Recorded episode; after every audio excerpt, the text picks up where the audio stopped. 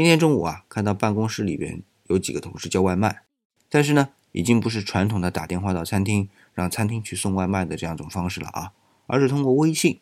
而且啊还是拼单的方式。后来呢，我去了解了一下啊，那个订餐的平台呢叫饿了么。那整个过程是这样的，他们先建一个群，在群里呢有一个同事发起，然后啊群里的同事一起在里面拼单。当拼单完成之后呢，就会发送到那个平台上。平台就会一方面发给餐厅说有人订了清单上的食物，那另一方面呢就会通知外面的送单员去餐厅提食物，那送过来办公室。那当办公室里的同事收到外卖后呢，就相互之间呢用微信支付或者支付宝转账的方式，把订餐费加上送外卖的费用啊一起凑给发起的同事。你看啊，整个过程就用了微信群、饿了么、微信支付或者支付宝转账，这些都是近几年才兴起的互联网工具。